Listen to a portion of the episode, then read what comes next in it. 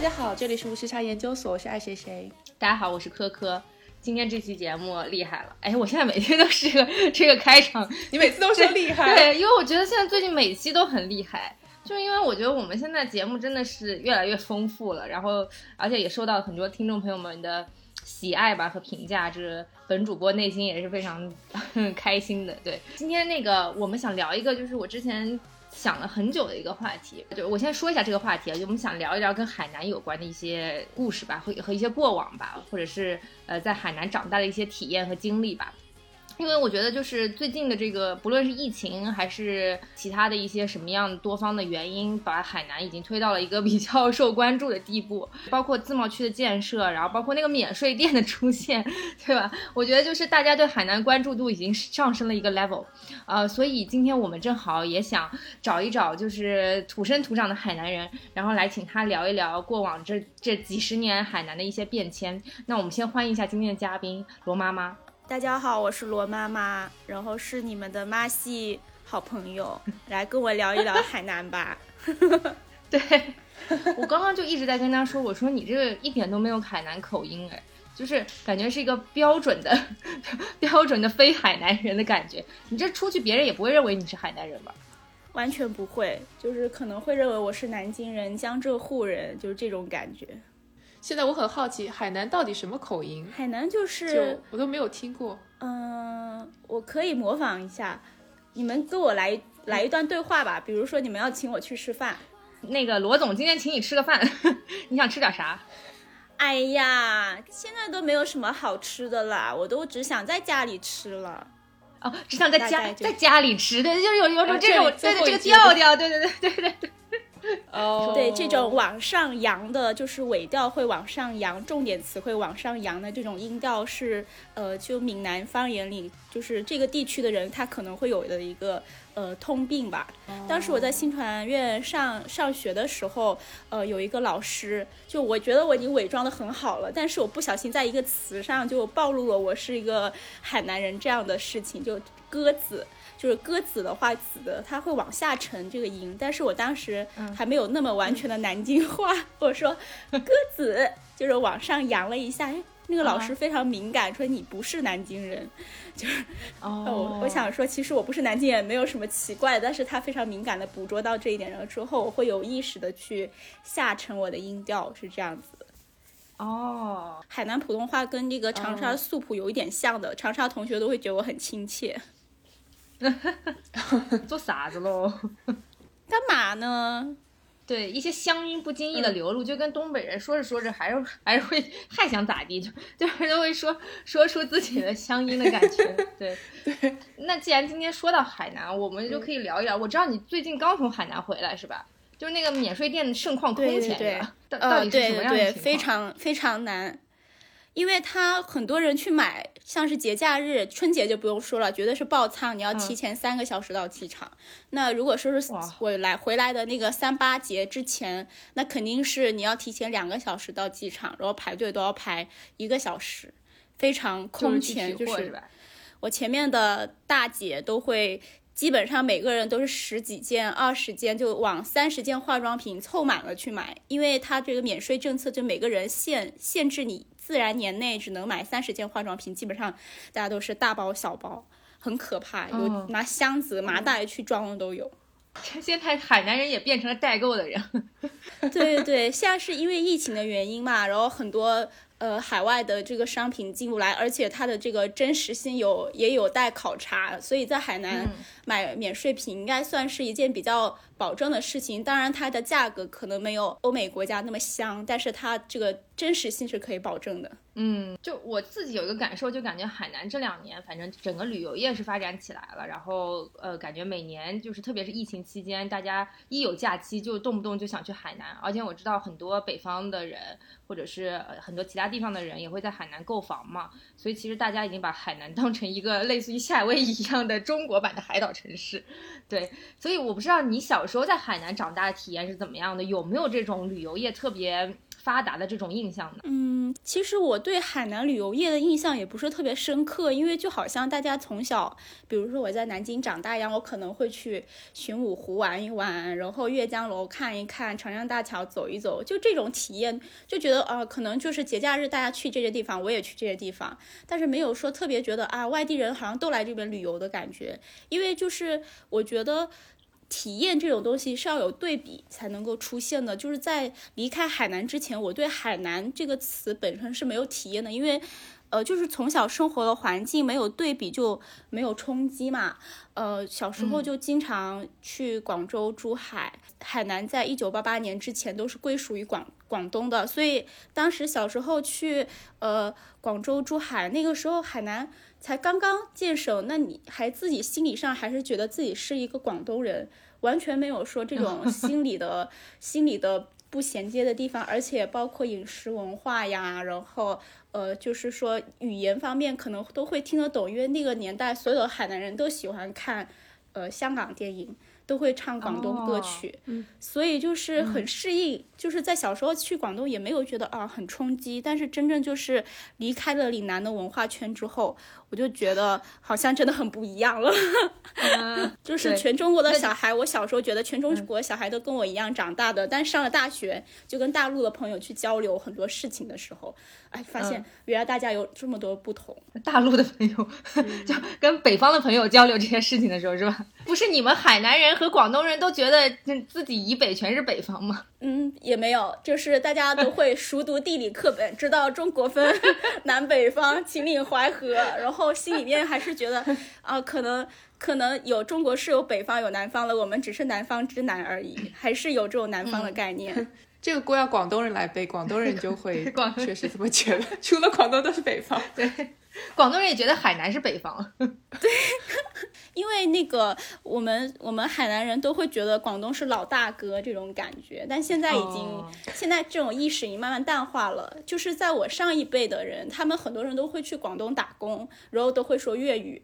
都会这样子。但你是不是因为你在海口长大，所以其实离像三亚这种核心的旅游城市会不是比较远，所以其实也没有那么深的对于旅游的这个感受啊？嗯，是的，就是我自己觉得海口算是就是一个比较综合性的城市，就外地人特别少。其实在，嗯呃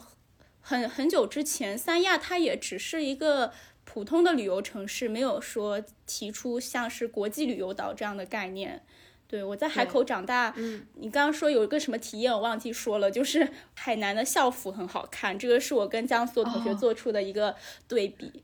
海不知道你中的校服们有没有？看过？对对对，海中的校服，哦，是有小裙子的那个是吧？对，就是黑色的裙子，白色的衬衫，就是、哦，呃，或者是男男生的话，男生女生都有那个黑色的裤子，就是你可以搭配的穿。女生一般都穿裙子或者裤子，男生就是经常会。嗯，怎么说呢？插口袋，有点像台湾偶像剧那种贺军翔啊，什么这种感觉啊，好古早啊！说起说起贺军翔，真的很古早了。对，就这种感觉，然后才有了这种对比和差异，才会觉得哦，我在海南长大是这种体验。来深深圳中学的是不是不服？我我我不觉得我们学校的校服好看，但我们学校确实也有，就是有运动服和礼服嘛。哦然后夏天的礼礼服是呃，里面是一个短袖的白衬衣，然后外面是一个灰色格子的那种无袖连衣裙。然后冬天的是好像是蓝色的长袖衬衣，下面是那种去年很流行那种百褶裙吧，就那种日系的百褶裙。但当年那个年代，我们都非常拒绝穿裙子，就经常会有。我不知道大家有没有记得，就是那个韩剧《宫》里面，一开始就是他在百褶裙下面穿了一个运动裤，那基本就是我们，就我们会拒绝穿裙子。说明深圳还不够热，在海南是足够热了。您正在收听的是无时差研究所。无时差研究所是一档横跨中美的播客节目，我们分居在大洋两岸，邀请各行各业的同龄人一起讨论时下中美的诸多社会现象。虽然每周都要配合着时差，以远程连线的方式录制节目，但我们每周的更新无时差，因为我们知道每一期的认真对待都会传递给世界各地的你们。如果你喜欢我们，欢迎扫描微信打赏码，或者使用爱发电给我们送来你的心意。详情请见本期节目的文字介绍。谢谢大家。就海南是不是就是我我我理解它应该是就是是每年就是不管哪个月份它都是很热的，所以你们的校服也只有短袖是吧？No，很冷。很冷 啊，会冷吗？你们尝还会冷试过？你们尝试过在八度的时候洗冷水澡吗？我尝试过，因为我们以前海南中学它是它有提供热水，但它热水是温泉水，它需要靠抽抽水上来的。有一天很冷，八度的时候，我记得非常清楚，那个时候是高二，然后洗到一半停水了，然后。就是在冷水中瑟瑟发抖，洗完那一次澡，然后我们寄宿学式的学校是不给出校门的，我们就我们只能就忍那个冷水澡，忍了两天，我非常印象深刻，哦。八到十度，那个在南京也算是比较冷的温度了，但是海海南人就很抗冻，像我那个时候居然能洗完冷水澡，那放到现在老弱病残的我应该是不可以了。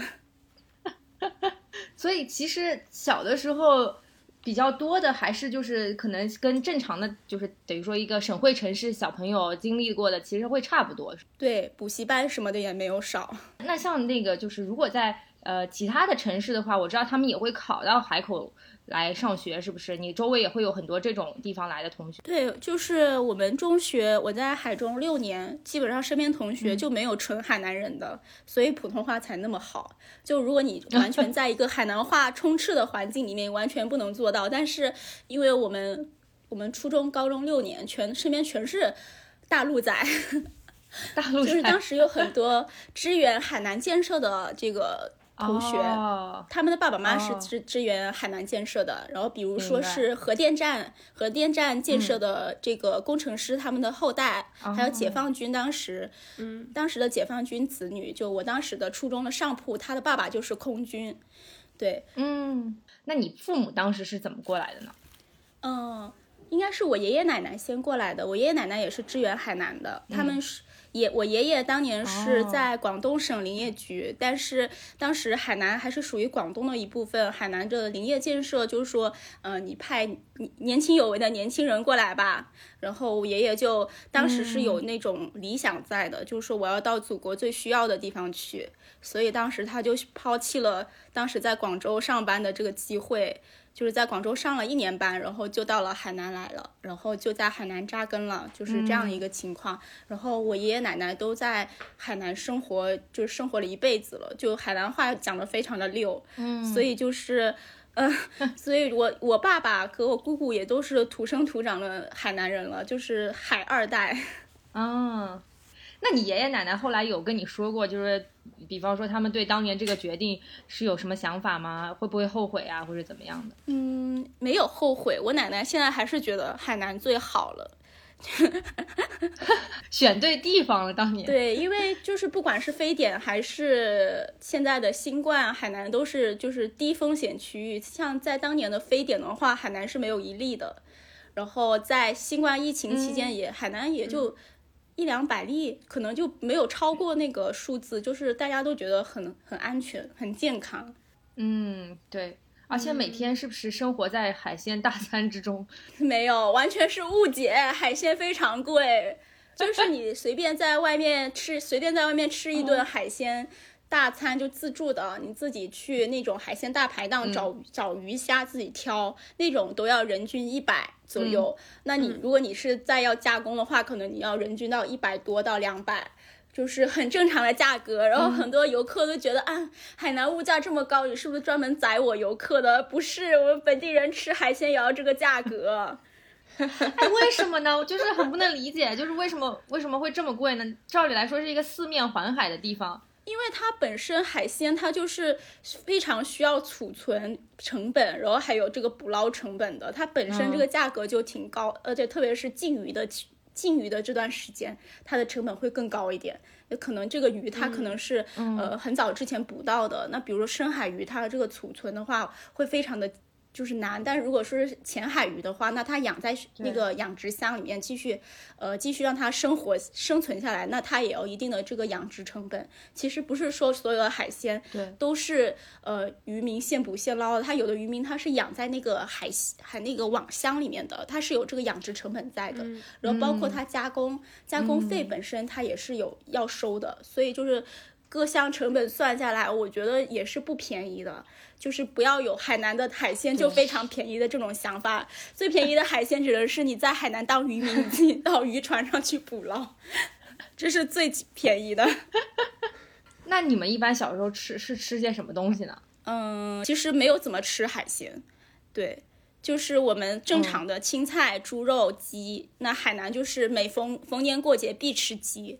就是没有说不吃鸡的时候，那大家可能元宵节吃汤圆，海南人吃鸡；春节大家可能有各式各样的这个 美食，我们吃鸡。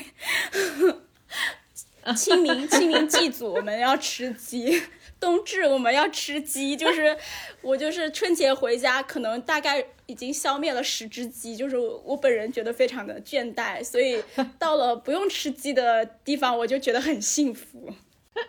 是因为海南鸡多，还是其实这个鸡的文化是沿袭到沿从广东那边沿袭过来的？我怎么觉得广东人好像也经常吃鸡？嗯，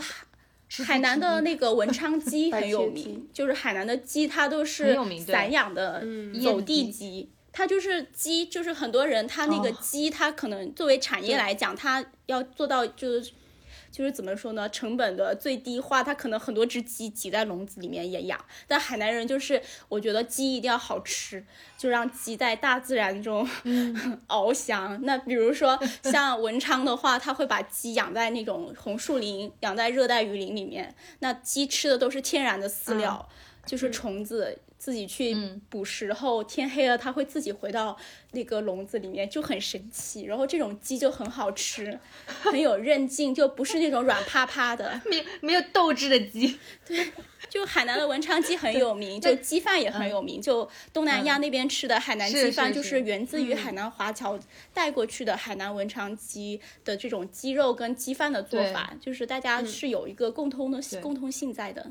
对。而且比较清淡，我觉得就整体上来说，我我觉得海南菜都是比较清淡的，对的，没有特别重口味的。嗯，感觉跟广东菜差不多吧，就是比较注重食物本身的那种味道。我们都说，就是如果这个食物要添加太多的佐料，那说明它一定不新鲜了。但是海南东西都很新鲜，所以我们都是清清淡淡的吃，吃那个食物的本味。嗯，对。其实我很喜欢吃椰子鸡，就是拿一点椰子水煮鸡，我觉得好好吃。然后再蘸蘸点酱料，对，那个酱料非常特别，就是酱油加小青桔，然后再加一点那个蒜蓉，就是这种酱料的配法，就是海南人特有，他一定要加一个小青桔，几个汁在里面。嗯，对，就是有有那个很清爽的那个风味。但是我前段时间吃过一个火锅，叫糟粕醋火锅，我不知道你有没有吃过。这个是这些年的网红，是。这个你可不可以简单介绍一下这个火锅到底是一个什么样的情况？你你们平时会经常吃这个火锅？其实，在我上大学之前，这个东西都没有那么网红，它只是文昌的一种特产，一种小吃。它其实不是火锅，一开始它就是一种醋，就是呃，好像是酿醋之留下来，还是酿酒之后留下来的那个糟粕，就是那个底。对。然后它又重新再发酵了一次，然后就是酸酸甜甜的，有一点像冬阴功的这种口味。然后你它作为一种底料，你就可以在里面加很多东西。那文昌人他可能会往里面加，呃，猪杂、牛杂，或者说是一些海鲜。这种吃法就非常的火锅嘛，既然你可以在里作为底 料，在里面加猪杂、牛杂和这个海鲜，那你也可以加别的东西，加肥牛，像现在大家吃火锅经常吃的这种肥牛，就经过就是不断的改良，餐饮业的改良，它最后就变成一种火锅底料。其实它就是一开始它就是作作为一种小吃存在的，它就是一种很普通的小小小料，然后大家就是一碗一碗的吃，现在就是一锅一锅的吃。就是网红美食，现在对 对，这是我觉得海南唯一重口味的东西了，好像其他就基本上都是清清淡淡的，比方说加点椰子呀，然后椰奶呀什么之类的，就是就是口味很清淡的那种。是因为椰子鸡在深圳也特别火嘛，感觉每走几步路就可以看到一个椰子鸡。但我知道海南还有椰奶鸡，就是他会真的把那个椰椰子的那个白色打成那个椰奶，然后再煮到那个鸡里面去。听起来也非常不错。其实我想说，本地人小时候其实没吃过椰子鸡这种东西，它可能是呃某一个市县的这样的一个美食，就跟糟粕糟粕醋火锅一样，它可能局限在某一个市县，那可能餐饮业它需要发展新品。然后就 发展了椰子鸡，然后在深圳非常多椰子鸡。我之前在深圳实习过，我就甚至觉得怀疑这个椰子鸡是不是深圳人发明的，跟海南人没有关系。好吧，那那那海南本地人一般小时候吃会吃些什么？因为我我我之前去海南就是出差，我虽然去过海南出差，不好意思，等一下再讲这段奇怪的往事。对，但我之前去海南的时候，他们就会跟我说，你去吃什么鲍螺粉，就是各种粉是吧？然后还有清补凉，对这些你可不可以讲讲？这些其实是算小吃类的，是不是？嗯，其实像粉类，它属于早餐。早餐和午餐或者夜宵类，就粉嘛，就是就是跟长沙人嗦粉一样，就海南人就是海南人也特别爱粉。然后我一直觉得海南的美食没办法推广推广出去，原因就是海南的这个粉类它需要原汁原味，你出了省做了包装化，完全就不是那个味道了。就它是它这个对工艺有很大的要求，对新鲜度也有很大的要求。就很多美食博主说，真正的吃粉天堂在海南，就是海南人可以跟广西人有的一拼。就是海南粉就是走不出去，你只能来当地吃。为为什么呢？因为海南粉它本身是一种半发酵的这种粉类，它非常细。就是你把它就是比如说我们现在在看吃那个。李子柒的这个螺蛳粉，它那个粉它是比较粗的，它干质化之后它不会那么容易断。那海南粉非常细，跟粉丝一样。如果你干质化之后，它其实是很容易，呃，就是风味没有那么那么好，或者说容易断的。现在也有盒装的海南粉了，但是我觉得跟本地吃的还是有很大的区别。对，嗯，它可能就是就是制作工艺的方面的一些问题。对，嗯，那清补凉这种呢？我觉得清补凉还蛮好喝的，感觉到处都有。首先，清补凉不是喝的，是吃的啊，就是可以想象它是椰奶味的八宝粥。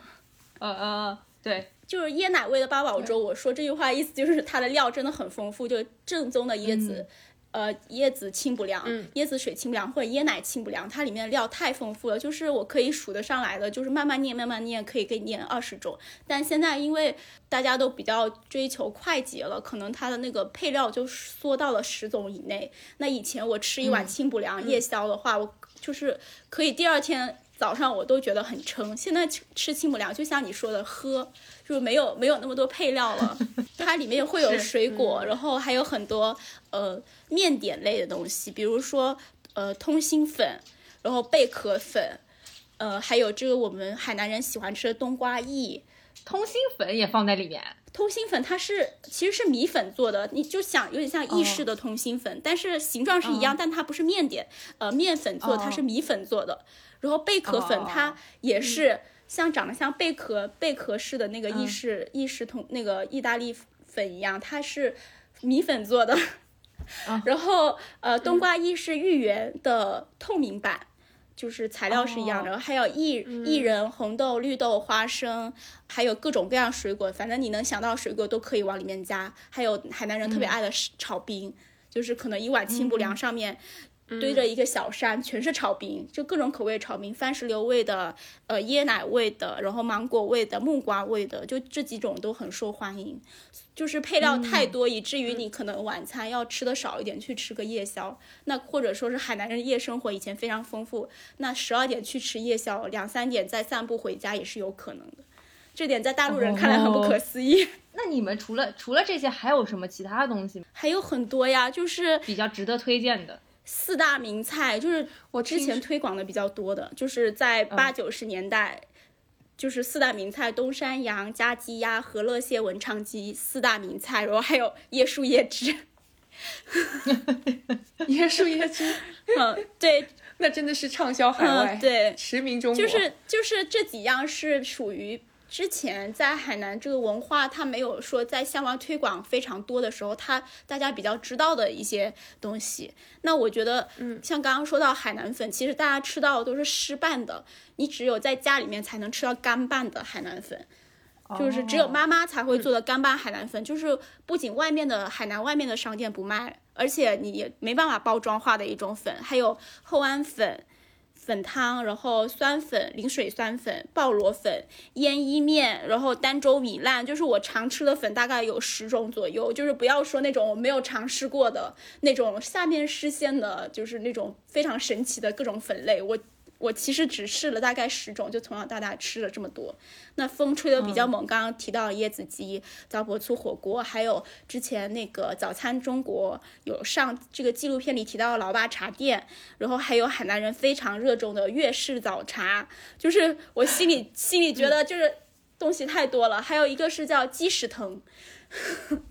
鸡屎藤，哎，好像有听过。鸡屎藤，鸡屎藤就是闻起来像鸡大便的一种粉类，磨成磨就是一种一种粉，然后把它做成了一种糯米糯米的糯米制品。这种东西就吃起来有那种青团的感觉。你乍一眼看这个名字叫鸡屎藤，你以为它很臭，其实它不臭，它就是那种青草淡淡的香，但是在。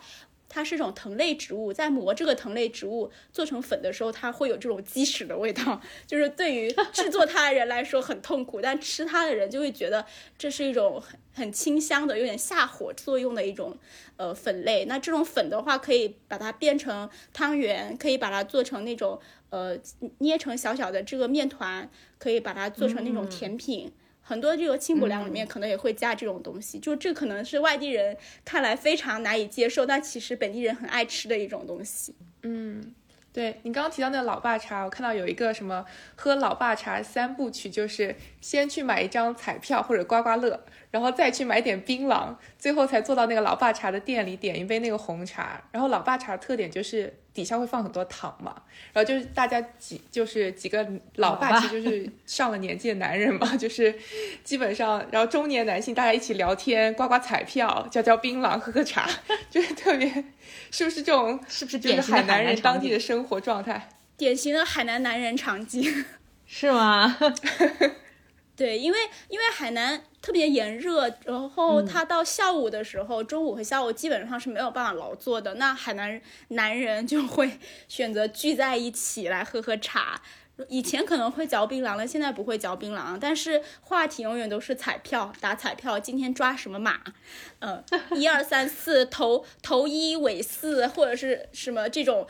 像像玄学一样的东西。可能我昨天做了一个梦，梦到一匹马。这个黄历就是那种香港传过来的黄历，上面就会写这个你梦到马，可能你要打什么马，那你可能会中奖。就大家都交流这种东西，话题无外乎是打彩票。然后，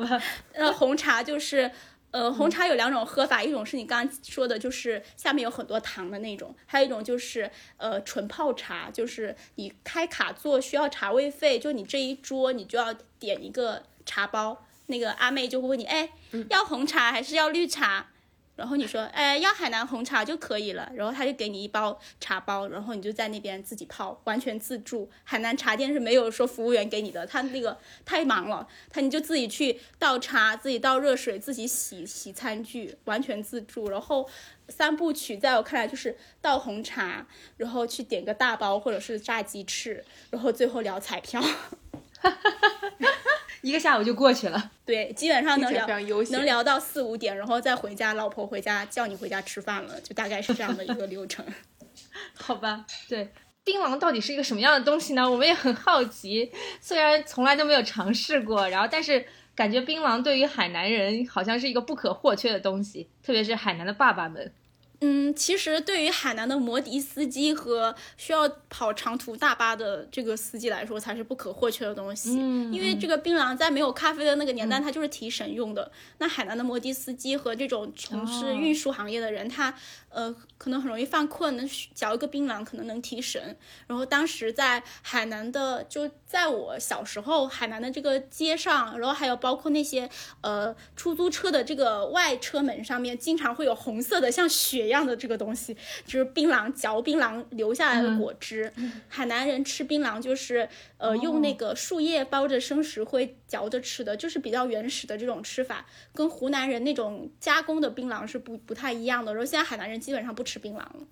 就是因为因为有这样的一个呃就不太好的影响，就破坏环境卫生嘛，所以是完全禁止了。而且后面发现槟榔是一种致癌物，所以海南人就是怕死，所以就也很少吃了。它只是作为一种产业存在，然后经常就是出口到湖南去。然后现在可能嗯，摩的本来摩的司机也减少了，然后呃也有了很多红牛这种替代品，咖啡这样的替代品，嗯可能运输行业的司机他也不需要槟榔来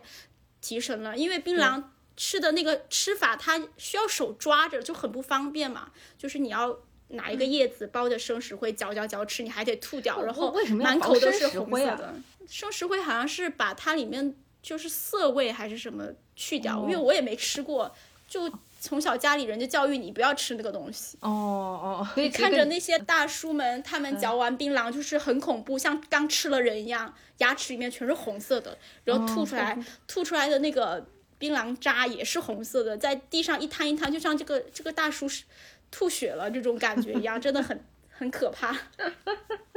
是不是这个能嚼很久啊？它是好像越嚼越好吃，越嚼越上头。据吃过的人是这种说法。哦，好吧，听听上去跟什么口香糖差不多。哎，既然既然说到这里，我觉得有几个点也比较有意思。我去海南，我比较深的感受是海南好像没有胖子，是不是因为炎热地区？胖子是真的是很难 很难，而且还有跟你们饮食习惯也有一些关系。你们吃的比较清淡，是不是也也就不会有经常那种什么高血压、高血脂这种？嗯，其实海南人是很长寿的，就如果你没没有特别酗酒或者是抽烟的话，就很长寿。但是现在因为大家生活水平上来的，然后海南文饮食文化也受到一些呃就是冲击吧，就大家可能吃的没那么清淡了，然后高血压、高血脂这样的情况又有上升，特别是喝酒的人多了，然后。就很多人他可能会有这个啤酒肚，他可能四肢 是很瘦的，但是这个啤酒肚很瞩目，就还是还是会有这种不健康的胖存在的。但大部分人还是处于一个比较苗条的情况。是是，但但你说到炎热这个事情，我确实很有感受，就是感觉我当时去的时候，那次出差去大概是七八月份的时候，正正夏天的时候去的。然后当时我们去见的那个，嗯、就是就是去这去一个海南当地的某一个地方的一个政府办公室吧，然后他们好像下午三点钟才工作，就是 中间的那个午休时间巨长无比。就是从十十一点多钟就开始，一直休到三点多钟，因为中中途过于炎热无法工作，但它其实也有空调，但好像空调那个效果也没有很强，就就反正就在办公室里也很热，就是不是也就是炎热确实没有办法真的让人思考，也没有办法工作。其实我觉得海南热是一回事，其实海南的热不像南京，像我在南京生活这么多年那种闷热，海南的热还是有风的，但是海南是晒，这个晒是真的能把你晒脱皮的。就是以前我军训的时候，海南非常变态，初中、高中都要军训，现在连小学都要军训了。然后你军训一个星期下来，脖子这边都晒伤，我到现在都没有恢复，就还是斑斑驳驳晒伤的痕迹。就所以天呐，所以真的体谅体谅一下公务员同志，别让他们晒伤了。是海南海南人的午休是很长的，因为中中午炎热，其实你也干不了什么。像我们高中的时候，大概是十一点半到十二点。左右就下中中午就下课了，然后、然后大家去吃饭，然后下午大概两点半两点四十五才上课，就其实这个是比较合理的。在教室里面必须得有空调了，是吧？以前我们都没有空调，天呐，那你们怎么办？就我们初中、高中都没有空调，我走了就有空调，这就是我走了学校就变好系列。深圳也不是所有的学校都有空调的。然后其实涉及到一个问题，就是我们高考好像是要分配考场嘛，哦然后其实大家都很在乎说你会分配到哪个考场，就你不一定会在自己的那个高中考试。如果你分到一个没有空调的考场，因为都是六月份考试，对啊其实是非常热的。是对，就有这个公平性的问题在，就是大家也会说，其实我觉得还好，就是如果你长期生活在这种炎热的环境当中，你就忍耐度稍微会高一点。我高考那个时候，我们宿舍的风扇都坏了，然后我当时是在 没有风扇的情况下睡了睡了两天，然后第三天才那个风扇才好的。海南高考是三天，就可能跟很多人不一样。我是很怕热的，到了南京尤其怕热。因为南京是闷热没有风，我就经常感慨南京为什么这么热。然后我朋友就会说：“嗯，你不是海南人吗？你为什么会怕热？”我说：“南京的热跟海南的热完全不是一种热啊，就是你没有办法跟江浙沪人理解，呃，就是讲让他们理解海南的热嗯不是这种热，而是晒，就是他们没办法理解。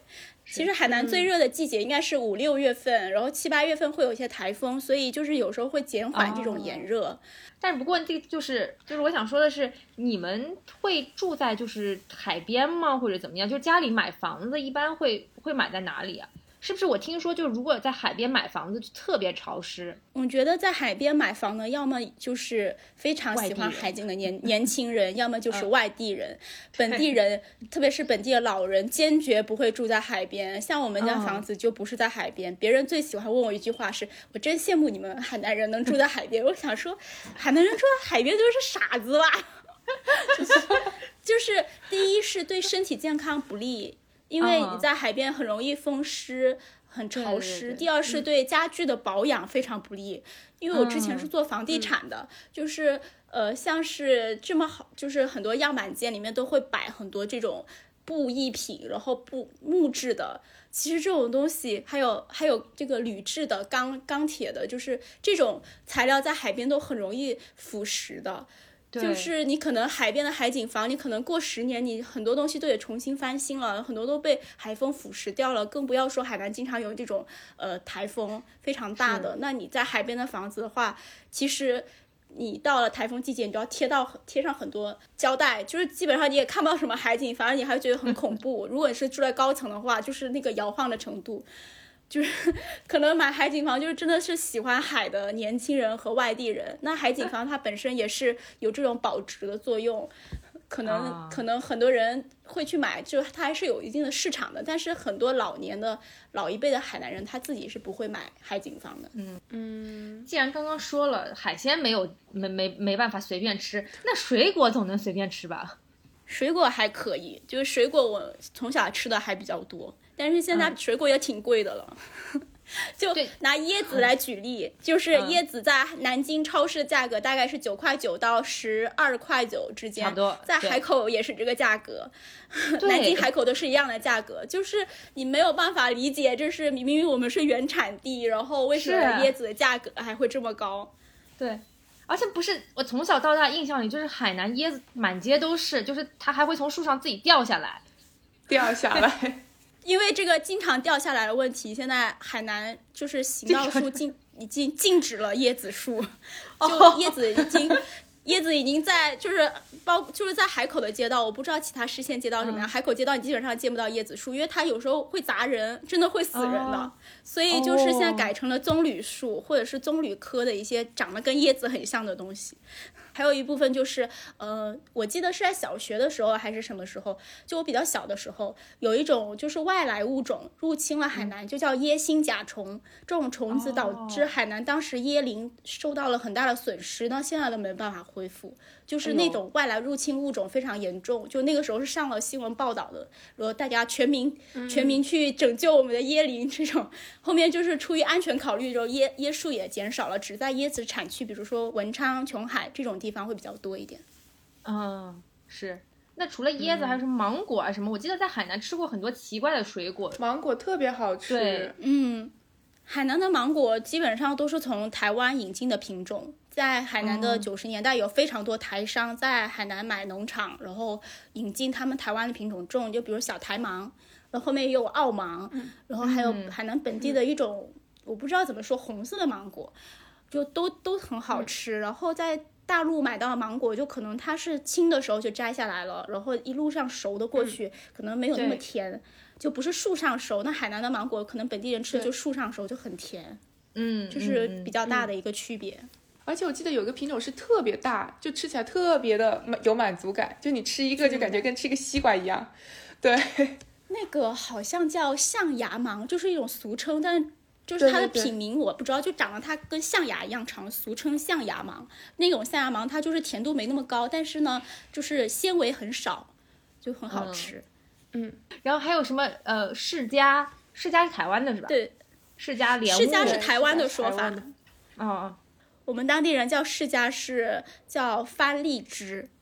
哦，因为它长得有点像荔枝，它的那个哎，那个番石榴呢？一个番石榴是绿色的，光光光光啊光皮的，那个叫芭乐，台湾人叫芭乐。如果我说芭乐，哦，你就明白了。对对对，就是很多人他会知道台湾的这个品种名，但是不知道海南本地这对这种水果它是怎么叫。海南本地就是原有的水果前面加一个番字，番荔枝、哦番石榴是这种。哦，嗯，好，既然我们聊了很多吃的，然后我们现在聊一聊哪里好玩。就是你小时候是已经把整个海南岛都玩遍了吗？没有，目前我也只是玩了海南的东边，就跟所有的大陆人一样，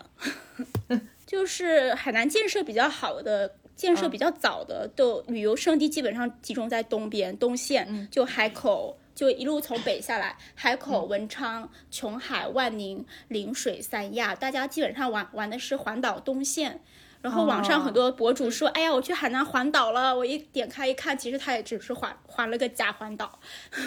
环了个东线。很多人都没有去过西线，但西线的旅游资源其实很丰富，只是它那个旅游基础建设设施建设可能没有那么好。嗯，就是还是属于比较原始的这种状态，还有包括海南的中部山区，就可能因为交通的原因，然后还有一些基础设施的原因，它可能就没有那么多游客去，它那个名声也没那么响。其实旅游资源是很丰富的，比如中部有五指山，五指山市它有热带雨林，就有很多热带雨林的保护区，还有就是长臂猿。这种保护动物在，对，然后保亭有温泉，然后还有就是琼中，还有很多这种黎族自治自治县的这种黎族风情，就少数民族风情。就黎族是海南特有的一个民族，特有一个少数民族。然后西部呢，像乐东有这个莺歌海盐场，就是就是大晒大晒场，就是盐场，就是因为海南海南人吃盐都是吃海盐，然后就是有那种天然的盐场，它是怎么形成的呢？就是有那种珊瑚礁或者说是呃那种岩岩石长期被海浪拍打，它会中间会自然的凹下去，然后盐就自然而然在那边形成了，基本上你都不需要人工去做什么。别的东西，它就是天然的盐场，它自己海水留在那个石头的坑坑洼处，它是自然形成了盐分，所以就是有莺歌海盐场很壮观，然后上过那个航拍中国，然后还有儋州的这个东坡书院，就之前苏东坡呃贬到了流放到海南，对，到了海南吃生蚝，那他就是在儋州吃的。苏东坡跑到一个地方去，总能把那个地当地的美食都发掘起来。这个生蚝就是很好笑嘛，就有很多节目都拿出来说说苏东坡非常的这个旷达，非常的闲适，就是能随遇而安。然后说是呃，这个生蚝就是苏东坡说，你们跟儿子说，你千万不要告诉别人海南的生蚝有多好吃啊，不然那些人都会学我一样，然后被皇帝贬谪到这边跟我抢生蚝吃。哈哈哈哈哈如果你想环岛玩的话，我会建议你多去西部跟中部看看，因为你都在东线，大家都去看海，都人挤人，其实没多大意思。是是，但可能大家对海南的想象就是海吧，然后去到那边之后，不去找一个酒店在海边躺着，感觉有点亏，千里迢迢飞过去。对，就是海南它有环岛高铁嘛，其实我建议就是没有车的朋友可以坐环岛高铁环一圈，从海口出发或者从三亚出发，就环一圈海海南，然后我觉得蛮有意思的，就是因为环岛高铁在世界上海海南应该是唯一一条或者是第一条，就是反正有个一，海南很适合自驾，就是也很适合自驾。就是如果你只玩东线的话，你就可以租辆车在海口出发，然后一路向南玩下来，最后在三亚免税店买买买。是，哎，所以它的那个高速是就是海岸边的那种吗，就可以一路看着海开。没有，不像是不像台湾，台湾很多高速它会特地建很多就是呃和海岸靠近的地方，但可能出于这种保护高速公路的考虑，所以海南的高速公路在东线它有一些地方是看不到海的，可能只有少数一些地方看得到海。但是也比较远，不能说像台湾那种，就是你好像就是和海很近一样，其实没有。其实我觉得过去这这几十年，其实海南也经历了比较大的这个变革和发展嘛。包括你刚刚说的八八年开始建省之后，其实海南也进入了找到它自己的定位吧，然后进入了比比较高速发展的一个阶段吧。对你，你个人觉得会对你的生活有没有什么比较大的影响吗？就是你你是有看着这个，比方说海口整个经济。就是高楼高楼起来了，或者是怎样的一个，你自己有会有比较深的感受吗？就是海南这几年的发展。嗯，其实海南在我大学之前就我感觉没有什么发展，尤其是九十年代，嗯，就是刚建省那段时间，有一个房地产泡沫，当时留下非常多烂尾楼。就当时我、我去，当时在海口经常看到烂尾楼，就是在一个省会城市是很难想象的一件事情。就和深圳相比的话，其实是没有体现出，呃，建省又建经济特区的那种特别的地方，就是。比较比较老实话这样说，就 有一点自黑，但是就是的确是我从小到大的一种感感受。就是在高中的时候，我高中的时候就提出了国际旅游岛这个概念，就炒了一把房价。就我家旁边的房子，之前可能是五千多、六千多，就一夜之间可能涨到一万多。然后过去十年了，呃，大概现在我们家那边房价三万三万出头吧，就有三万多。嗯，就是就是我觉得就是，而且是没有很近的医院和很好的学区的。就是我自己做房地产，对这块比较敏感。然后对大多数海南人来说是没有吃到，呃，海南这几年发展的一个红利的，就是没有、没有完全吃到，可能提供了一些工作机会，但工资也不是很高。然后物价、房价反而是水涨船高，因为外地人过来消费嘛，所以就是就是供不应求。有时候，有时候我们甚至自己都吃不到好的新鲜的蔬菜，就是需要政府去控制。专门推出了菜篮子工程，然后会有平价菜的投放点，就是因为菜有时候太贵了，吃不到，然后海、海南人抗议，然后就会政府就推出了这样的惠民工程。就某方面说来说，就是物价跟房价太高，就不太不太宜居了。就很多游客会吐槽海南的这个物价，但其实就是这个样子。嗯，我们其实没有多少钱吃海鲜，就是吃青菜、猪肉、鸡肉，吃一顿牛肉，我们都觉得哇，这牛肉怎么又涨价了？然后去年就是因为猪瘟的原因，就是啊，猪肉怎么又涨价了？就是这种感觉。是，是不是因为海南其他这些东西也是需要通过，比方说船舶啊或者是公路运输过来的？就如果不是海南本地产的话，对，像猪肉，猪肉的话，很多都是从呃大陆进来的。然后海南的话，它只有这个呃海运和航空业嘛。然后铁路的话，其实也是属于航海运的一部分，就是呃。大陆的铁路到了广东的海岸的时候，它会卸下来，就是一节一节车厢卸下来，运到船上，再运到、哦呃海海口去跟海口的铁轨接接在一起。就其实它是属于海运的一部分。就我们很渴望说广东老大哥出点钱嘛，然后把广东跟海南连在一起吧，然后建一条海上公路吧。就我们经常有这样呐喊，就喊了几十年了，好像也没有动静。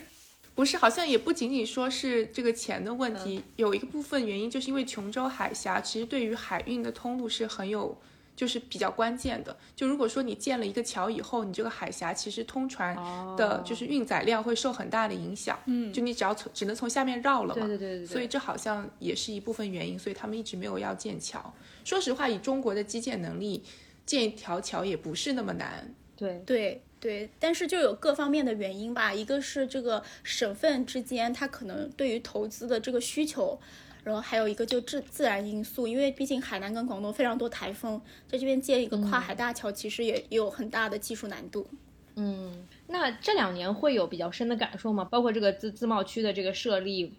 或者包括这个整个旅游城市的发展，你会有比较深的体会，或者周围的人他的呃工作是会有一些转变吗？嗯，其实我现在提出了这个自贸区的建设，就是我本来想说它又让房价涨了一波，但是我觉得它本身这个初衷是非常好的，成功的可能性也很大。嗯、第一是它比较。比较适合海南，因为海南它是个岛，很多做自贸你需要封关嘛，就像香港一样，你到香港去你要入关出关，那海南它是个岛，就就有利于你去封关这一点。然后大概在哦二零二五年的时候，海南人就能直接在岛上买买到免税商品。现在海南人做代购的其实也不是很多，因为海南人做代购他不能呃直接在海南当地。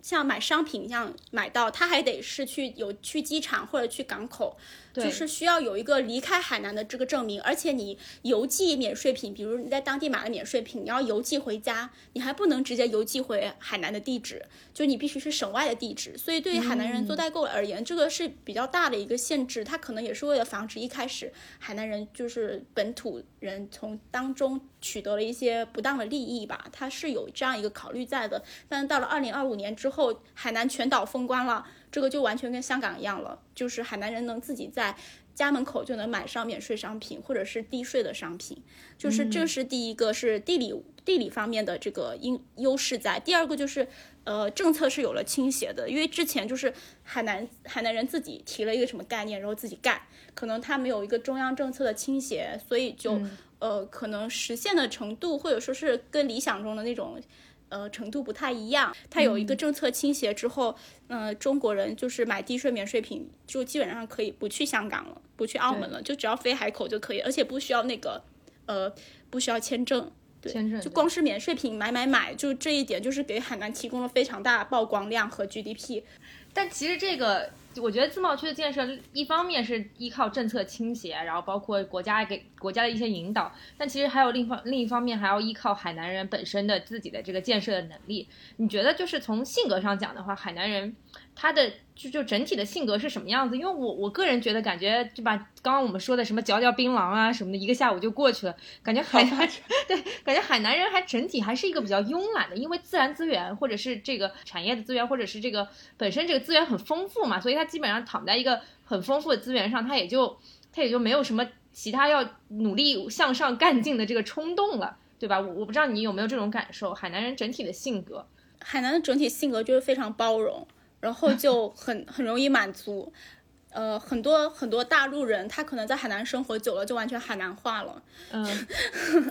就是就是，比如像我的朋友，他可能爸爸是西安的，妈妈是东北的，然后在海南从小长大，然后就是变成一个完全海南话的男人，就跟我的爸爸当年从我的爸爸是广东人，然后到海南变成海南话一样，就是海南性格就是很包容，然后很容易满足，因为。你在炎热的这种气候里面，可能你要向上，都会 遇到一些就是气候上面的阻碍，是不是？呃，可能非洲人是不是也有这样的这样的情况呢？就是因为也不是说自然资源很丰富，也不是说很容易满足。其实海南人也是像做农业的农民，他也是需要去辛苦耕耘的，但是他可能。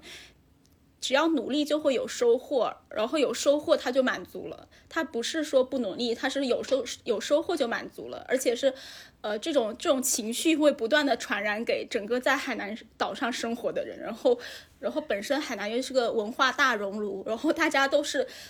都处在这种很满足的、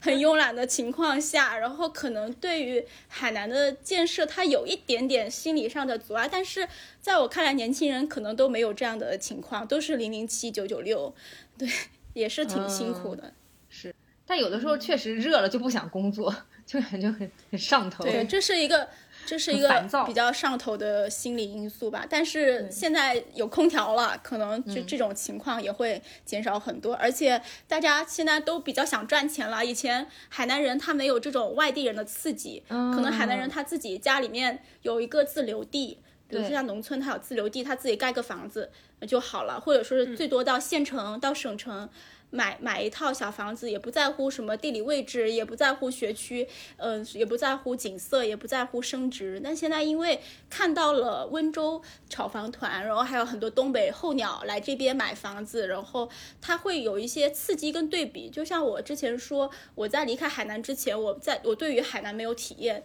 那海南人在没有外地人这么多的炒房之前，他可能自己。对于生活的要求就是吃饱喝足就可以了。后面外地人过来了，发现大家怎么那么有钱，买那么好的房子，我是不是也要努力？现在就是属于一种刺激的情，就是刺激之下他会奋力向上的一种情况。那可能可能对于海南也是有一定的帮助的，在自贸区的建设上。嗯，对。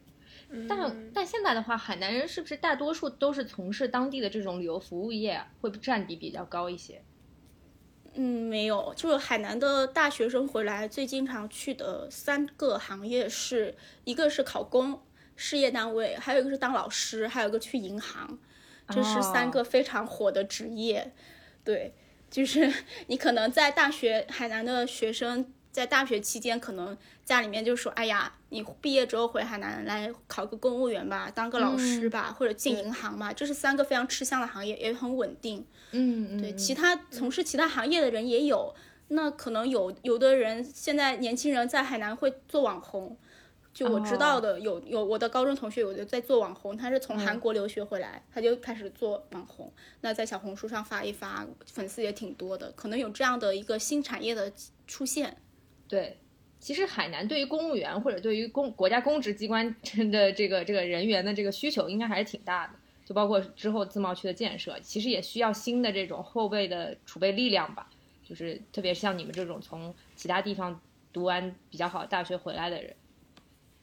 嗯，对，特别是中部和西部，其实跟中国的这个也很像。中国也是中部跟西部很需要人才，那海南的中部跟西部也很需要人才。那像公务员报考比例的话，可能就是东部就大家抢着，就僧多粥少。但是在中部跟西部，就是这种比较困难的地方的话，其实岗位很多，但是不是很多人去，就是因为经济本身不发达，然后第二是生活也不方便。就是扶贫的压力也非常大，所以在报考公务员的时候也会发现东边热西边冷这种情况。嗯嗯嗯，对。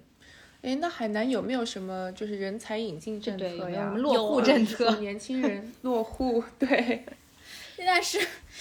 呃，自贸区、自贸港这个概念刚提出来之前呢，有呃，我记得是提出省政府还是提出了一个。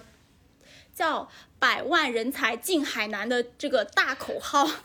当时提出了非常多的对于外来人才的优惠政策，嗯，比如说什么，你到某一个层次的人才，你来了海南直接送房子，然后呃，什么层次的人才过来，你直接 直接安排呃学生，就是你的你的这个儿女进入很好的学校学习，对，就是有这样很优惠的政策，然后它是一种人才吸引嘛，但是其实。嗯嗯，我自己体会是没有这么多人才，至少没有到百万人才进海南。就是它本身，因为这个地方的经济发展水平在这个地方也不是很多人愿意过来。像我很多呃大学的师兄，我记得有一个呃是当时是进了海海航，但是海航。现在已经濒临破产了，然后他在海口待了一年就忍不住了，就辞职回了南京。就是可能对于年轻人留下来这个问题，还是需要考虑一下。除非，嗯，就是你本身就是在海南读了大学，可能你对海南已经有了一定的这样的了解和适应。如果你没有在海南读过大学，你直接就来海南工作了，可能有很大的这种排斥感。嗯，对对。嗯，这个我在想，其实是不是呃，因为因为我知道，就是北京这边还有一些就是像人大附啊这些比较好的学校，他们也会去海南去建这种分校区，这可能也是政策引导的一方面啊。但是我在想，就是为什么促使，就什么原因促使年轻人可能留不下来？是不是一方面就是可能经济发展还是现在目前这样一个状况？另一方面的话，可能相关的一些配套资源它是有一些硬伤的。包括这个我们说的这个医疗资源和教育资源，我不知道你自己有没有这种感受。之前好像博鳌什么要建全，是博鳌吧？是要建什么什么什么最大的什么？博鳌的博鳌的乐城医医疗先行特区啊，就是在这个区域里面，你可以享受到呃中国还没有上市的药品和有这种超级医院，你可以预约全国的优秀医生来。这个乐城医院、超级医院给你进行治疗，但是我觉得这个不是针对普通老百姓的，因为价格的确是比较高昂。但是对于很多没办法出国，特别是疫情之下没办法出国，但他又必须享受到没有进口、还没有批准的特效药和全国专家的这样的病人的话，他有一定的这个这个经济水平，他可以选择到乐城来超级医院来治疗。但是之前超级医院也出了一个。呃，非常大的不能说丑闻吧，应该是医疗事故，就是那个他在植入人工耳蜗的时候，就是导致了这个富豪，应该是个首富，某个地方首富的死亡。然后当时就有很多人说，这个超级医院是是莆田系的，其实不是，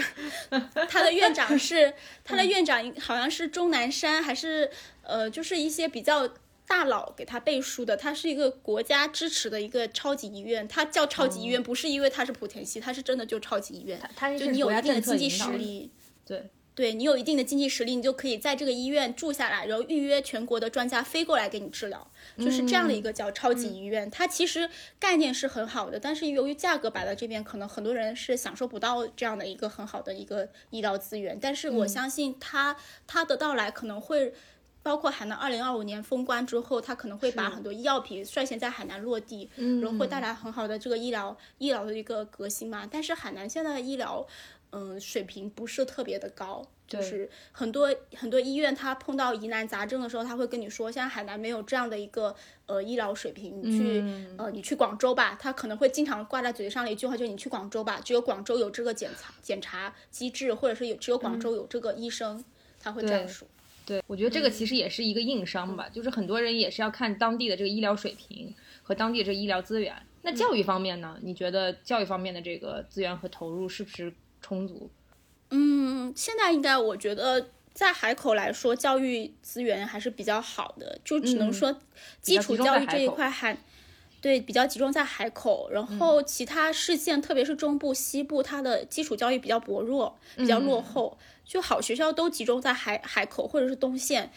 嗯，但是海南的大专业院校还是不错的，就比如说这个海南大学的这个法学专业，就是嗯。比较难考的，就是在呃大陆的话，你可能是要一本往上一点的分数才能进海南大学的这个法学专业。嗯，然后中国热带农业科学院也是在海南，在好像是在儋州还是在哪边，就是它也是一个呃农业里面非常知名的一个科学院校，就是很少有人知道它在海南。之前他是在广州，好像后面迁移到海南去的，因为海南有袁隆平在这边 种水稻，所以就这边海南的这个气候条件很好，可能水稻在别的地方是一年两熟，到海南就一年三熟，它有利于这个种种子的挑选、更新换代吧。然后还有海南师范大学师范专业，就业前景也很好。就只要你在海师毕业，基本上你在海南的这个呃学校，小学、中学，你是可以谋到一份教职的，就是就业率还是很高的。就我经常在报纸上面还看到，就是国家表扬海南的职业教育。就你大家都知道，海南是一个呃服务业非常发达的一个呃省份。那么对，呃，服务业可可能它不需要这么多的这个高等院校的人才，它可能更需要专业的职业教育。就呃，在中国很多职业教育学校感觉像是一种非常呃不得已的，或者是考不上普通高中才会去上。职一职高这样的选择，但其实，在海南不是这样的。你去上职高，呃，这个他有时候还会帮包分配，就是哦很好。对，像是导游，特别是海南的导游，基本上就是职业教育出来的。就是海南导游，他中有的是中英双语，中俄双语。哦有一段时间，俄罗斯人很喜欢来海南旅游。那你要想做一个俄语导游，你肯定要去接受职业教育的。那海南的职业教育就非常好，就针对导，特别是旅游这一方面的职业教育，非常的名列前茅。就是这方面，我觉得还是海南做的不错的。嗯，毕竟是国际旅游岛我，觉得这一点很好。我觉得不仅仅是说就是服务旅游吧，我觉得就是职业学校整体还是，我觉得是应该就是重点在任何地方都应该说得到重视。我感觉很多人现在说为了上大学上个大学，然后你上了一个大学学了一个。根本找不到工作的专呃专业，说实话，还还不如去一个职业学校，然后能够拿到一个比较好的工作。因为很多这种，特别是一些工厂啊，或者就是很要求技术能力很高的那些，他们有人才的短缺。但是现在的大学生出来以后，真的是肩不能挑，手不能提，对你也找不了那种工作。对，对，所以我觉得海南的职业教育发展的这么好，我觉得也是第一有它自己的优势在，第二的确是海南政府这一块也做了很大的引导跟扶持，就可能它对于职业教育的投入比在比海南的高等教育的投入要高得多。就是他要做出一个金字招牌，包括三亚也有很，三亚有一个是专门培训飞行员的一个职业教育院校，像我一个，他应该是大专吧，嗯、但也它是职业教育，就是专门培培养飞行员。我的一个高中同学，他是个文科生，然后是吹呃吹黑管还是吹单簧管的，是个艺术特长生。那么他去了这个职业院校培培养了之后，他现在成为了一名机长。哦，就是他的职业教育是很强的，你哪怕你是个文科生，你之前是个艺术特长生，他经过他的职业教育，你也能成为一名很不错的机长。对。那既然说到这里，你你周围的朋友和同学有有回去的吗？回去的多吗？嗯，回去建设家乡的？一半一半，嗯嗯，不是，就比如说我们高中宿舍八个人里面有三个人在大陆，然后五个人在海南，嗯，那其中。呃，其中我有不少朋友都是有海外留学背景的。我们我以为他这种有海外留学背景的，一般都会优先选择北上广，其实不是。呃，呃，很多人会选择回海南，而且是从事一些呃，就在我看来是很普通的工作，比如说在房地产做投资，那在银行做客户经理，在事业单位做对外贸易，有的人去当老师了，像我之前提到，还有人当网红了，就是看自己的选择。就是海南就很包容嘛，你就你选择什么样，其实都不会对你有太大的干预。有的父母他甚至觉得你可能在外面工作几年，你再回海南，就是这个薪资水平会得到很大的提升。但我觉得整体上还是因为海南的人的性格，对，就是比较 chill，对对所以就是做一份开心的工作就行，也不需要说就是真的拼的就是呃出人头地但你你说也有九九六，所以为什么海南人什么样的工作在九九六呢？零零七，做房地产投资的，哦，还有一些公务员也在零零七九九六，因为他今年。呃，去年去年国家要扶贫嘛，全面脱贫，所以有很多公务员他在上山下乡。嗯、我有一个朋友，他是中央司法警官学学校毕业的，然后在应该是在公安系统工作，但他也要去扶贫，就是天天星期六、星期天他的朋友圈内容就是他的贫困户，今天他贫困贫困户又去养鸭啦、养鹅啦，他陪他的贫困户 去放牛啦，然后今天又拎了几桶米、几几桶油去去哪边了，就是这样一个非常普通的奋斗奋斗者的形象。嗯，那你自己为什么感觉好像还没有选择想要回南海南发展？嗯，看性格吧，就每个人性格不一样。就我觉得海南就是熟人比较多，我就喜欢跟陌生人交流。啊嗯，就是都是熟人社会，然后你做很多事情可能会有一些束缚，但我自己又不喜欢被束缚，所以我会选择在海南之外的地方工作跟生活。对我来说，就接触更多、更广、更广阔的社会，然后更多的陌生人，我觉得对我是很刺激的一件事情，我就比较跳。对。哎，那既然说到这里，就是海南人对于男孩儿、女孩儿这种，他们有比较深刻的这种传，就是传统的这种观念吗？其实啊，这也是看家庭啊。像我有一个朋友，她的老公三代单传，到了他这一代，终于说，因为他们三代单传，而且都是公务员，就只能是刚好也就生到了男生。然后到了哦我我的同学，然后和她老公结婚的时候是可以生二胎了。那啊但是他们还是很希望第一胎是个男孩，然后他们有个风俗，就是要让一个呃，就是一两岁的小男孩在结婚当天在他们床上撒尿，哦，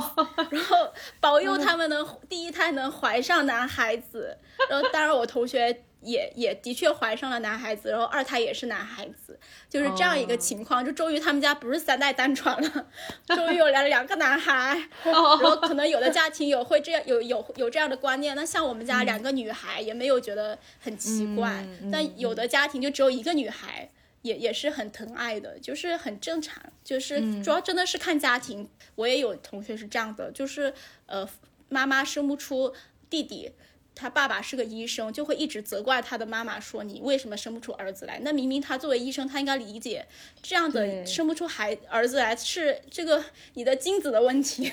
跟母亲没有什么关系，对不对？但他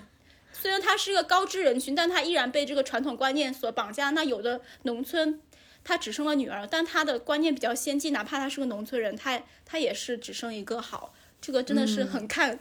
个体家庭。嗯，就可能也是随着这个大家可能整整体的这个层次水平，然后提高吧，就是一些传统观念也可能就慢慢淡化了，对。但可能有一些家庭还是保留了可能之前的一些传宗接代的这些传传统的思想，对。那父母对你教育这一块呢？可能每个家庭的教育方式都不一样吧，但是、呃，海南的父母其实也，呃，不能说海南，就是海口的父母家长，他就是和全国各地的家长一样，在奥数热的时候也有各地的这个奥数补习班。我小时候就疯狂上奥数补习班，还有这个。呃，剑桥英语不知道你你们有没有这样的一个英语，就跟全国各地是一样的，上补奥数，然后华罗庚奥数，哦然后 剑桥英语，就是全国各地都一样，各种补习班。然后现在也出现了学而思。我之前一直以为，呃，南只有南京才有学而思，只有南京家长才会疯狂于学而思。现在学而思的已经荼毒到了海口了。我在海口这两年也看到了学而思的广告，还有新东方的广告，而且这两家在海口做的非常大。那像在我小时候没有学而思、新东方，基本上那种私人培训机构就没有说这种大大的连锁品牌进来的。那现在因为都在鸡娃了，我现在身边很多朋友他生了孩子，三岁就开始送他去学那种美术培训，然后还有这种呃逻辑培训，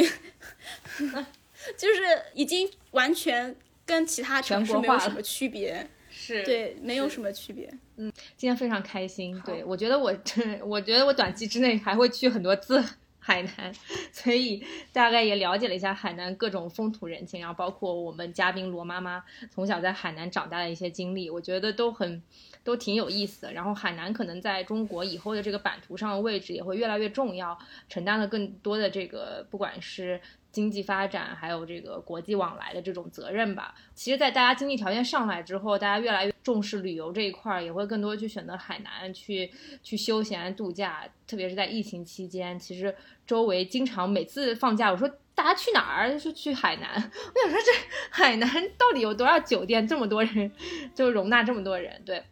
但我确实也看到海南现在整个旅游业。也朝着就是更加国际化或者更加高水平的方向发展，所以我觉得可能一定程度上海南未来的前景还是非常充满希望的。然后今天我们其实也谈到关于自贸岛是不是能达到当时建设初衷吧，而且我也知道二零二五年海南即将实施这个全岛新能源化嘛，我觉得其实也是一个。呃，非常好的一个示范的方向吧。这个正好也和我们的之前的那个碳中和的一期节目可以勾连上。对，就是其实海南可能作为一个，